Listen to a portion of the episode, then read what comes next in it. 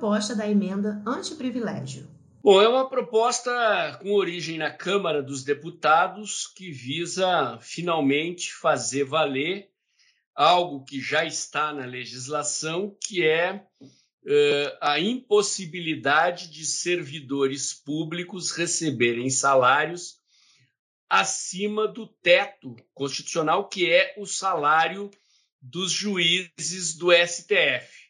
Apesar disso já estar legalmente previsto, há uma prática na função pública brasileira de se valer de subterfúgios para alegar que certos privilégios que são agregados à remuneração dos servidores não são salário e, portanto, eles poderiam ser pagos acima do teto.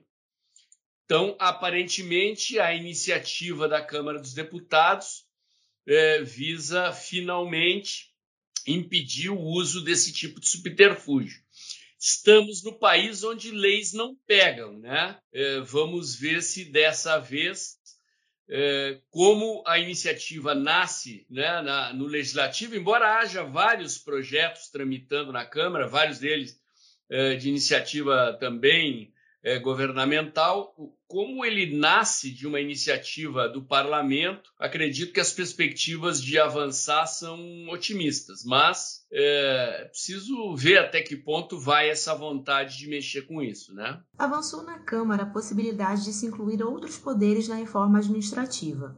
Pode nos explicar como essa novidade interfere no andamento da reforma? Olha, na verdade é o seguinte, né? a, a, a lógica que a experiência histórica comprova da tramitação de reformas encaminhadas pelo executivo ao legislativo é que o legislativo sempre desidrata essas reformas, tá?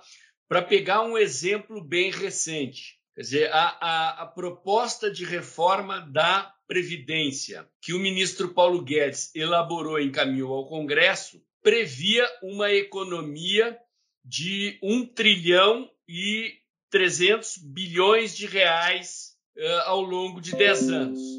A reforma foi ao parlamento e saiu de lá como uma economia de 800 bilhões de reais em 10 anos. Então, sempre acontece isso. A proposta de reforma da Previdência anterior, que era do ex-presidente Temer, era uma reforma que propunha uma economia de 400 bilhões mas o governo esperava que, passando pelo Congresso, ela se reduzisse a 200 bilhões. Então, a proposta do ministro Paulo Guedes, mesmo desidratada, foi aprovada e é muito boa. O triste ali é que esses 800 bilhões de economia foram gastos aí na contenção da pandemia, né? Mas é, é mais um exemplo para as pessoas entenderem o que, que acontece toda vez que o governo encaminha uma proposta de reforma ao Congresso. Com a emenda de privatização da Eletrobras, aconteceu a mesma coisa.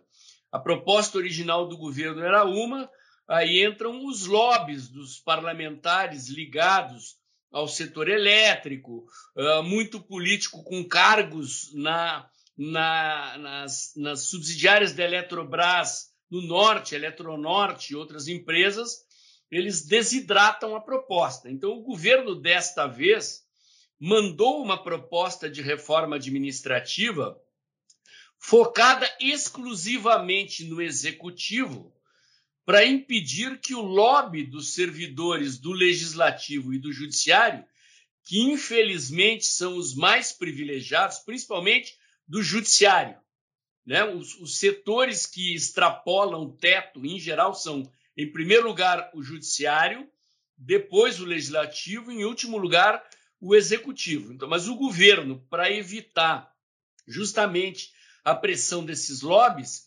já mandou uma proposta que atingia apenas os servidores do executivo.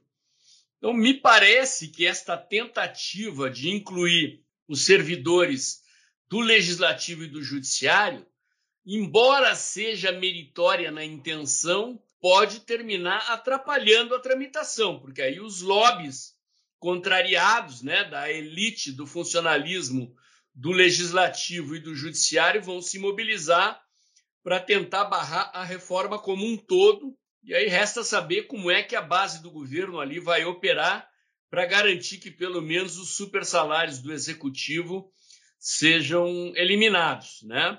Mas é, é importante diferenciar.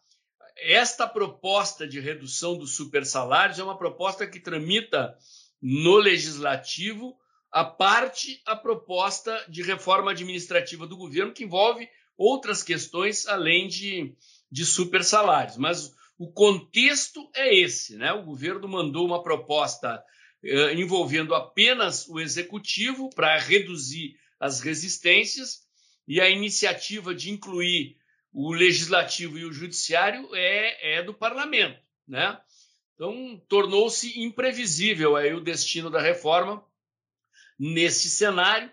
Agora é bom registrar que a partir do momento em que Arthur Lira assumiu o comando da Câmara e Rodrigo Pacheco assumiu o comando do Senado, várias reformas que estavam travadas quando a presidência da Câmara era de Rodrigo Maia e do Senado eram de Alcolumbre, começaram a andar. Então, as perspectivas aí são de que, se os problemas políticos que o governo está enfrentando não atrapalharem, alguma coisa para o bolso do, do, do contribuinte aí eh, de positiva venha a ser aprovada. Em relação à emenda, ela poderia de fato impactar a diminuição de privilégios no Brasil? Olha, como eu disse aí na resposta primeira, o Brasil é o país da lei que não pega, né? É, em princípio, já não deveria haver super salários com as normas que nós temos, né?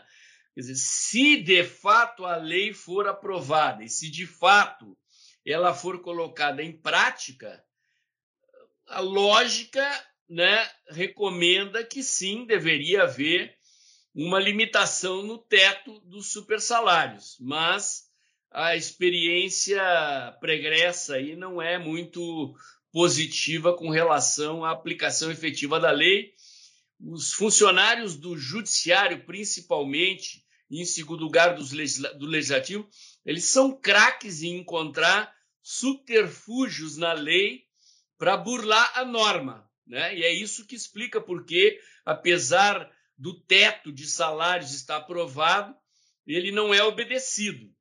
Então, como os funcionários do judiciário são do ramo jurídico, né? Eles são craques em encontrar uh, caminhos ali para burlar a norma e botar a mão no bolso do pagador de impostos. Infelizmente, essa é a realidade que vivemos. E, na sua opinião, o que falta para que a reforma administrativa seja aprovada? Olha, do ponto de vista uh, prático, né, falta de fato chegar a um acordo final no parlamento em torno do conteúdo e aprovar. Uh, como eu disse, assim, o, o, o resultado que a gente está vendo este ano é muito otimista, tanto para mudanças na legislação infraconstitucional. O governo aprovou várias medidas interessantes, marco regulatório do gás, marco regulatório das startups, uh, tem várias outras medidas aí com perspectivas uh, de aprovação, um novo marco regulatório do câmbio, autonomia do Banco Central, várias reformas que foram aprovadas, inclusive reformas que não requeriam quórum para mudar a emenda constitucional foram aprovadas com quórum de maioria uh, absoluta, né? maioria de três quintos, que é a necessária para aprovar emendas constitucionais. Então, a julgar pelo que aconteceu este ano no parlamento até agora, uh, e a julgar pela vontade política demonstrada, principalmente pelo presidente da Câmara, o deputado Arthur Lira, mas também pelo senador Rodrigo Pacheco, né? Tem, preserva um pouco mais de independência em relação ao executivo, mas o Senado tem correspondido também. O que falta é isso, é chegar a um acordo final sobre o conteúdo e botar em votação. Se a vontade política do parlamento se confirmar também nesses projetos, a perspectiva é otimista.